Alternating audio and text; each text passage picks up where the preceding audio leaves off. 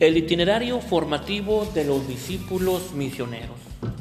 Una espiritualidad trinitaria del encuentro con Jesucristo. Una auténtica propuesta de encuentro con Jesucristo debe establecerse sobre el sólido fundamento de la Trinidad Amor, la experiencia de un Dios uno y trino que es unidad y comunión inseparable nos permite superar el egoísmo para encontrarnos plenamente en el servicio al otro. La experiencia bautismal es el punto de inicio de toda espiritualidad cristiana que se funda en la Trinidad. Es Dios Padre quien nos atrae por medio de la entrega eucarística de su Hijo, don de amor con el que salió al encuentro de sus hijos para que renovados por la fuerza del Espíritu lo podamos llamar Padre. Cuando llegó la plenitud de los tiempos, Dios envió a su propio Hijo nacido de una mujer, nacido bajo el dominio de la ley, para liberarnos del dominio de la ley y hacer que recibiéramos la condición de hijos adoptivos de Dios. Porque ya somos sus hijos, Dios mandó el Espíritu de su Hijo a nuestros corazones, y el Espíritu clama, Abba, Padre. Gálatas capítulo 4 versículos del 4 al 5. Se trata de una nueva creación, donde el amor del Padre, del Hijo y del Espíritu Santo renueva la vida de las criaturas. En la historia de amor trinitario, Jesús de Nazaret, hombre como nosotros y Dios con nosotros, muerto y resucitado, nos es dado como camino, verdad y vida.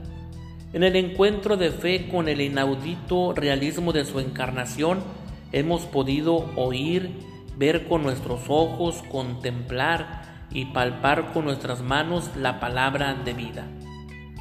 Experimentamos que el propio Dios va tras la oveja perdida, la humanidad doliente y extraviada.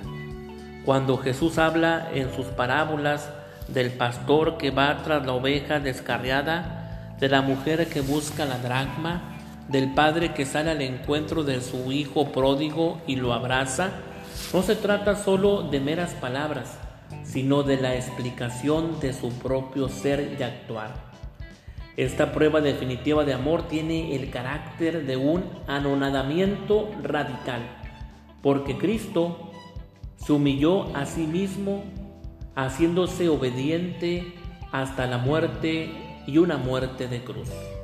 Filipenses capítulo 2, versículo 8.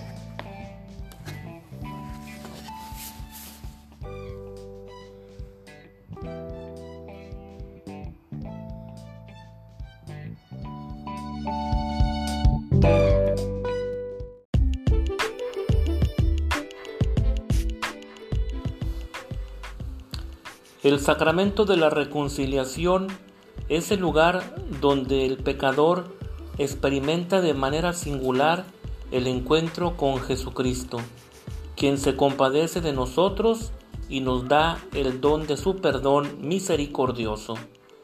Nos hace sentir que el amor es más fuerte que el pecado cometido. Nos libera de cuanto nos impide permanecer en su amor y nos devuelve la alegría y el entusiasmo de anunciarlo a los demás con corazón abierto y generoso.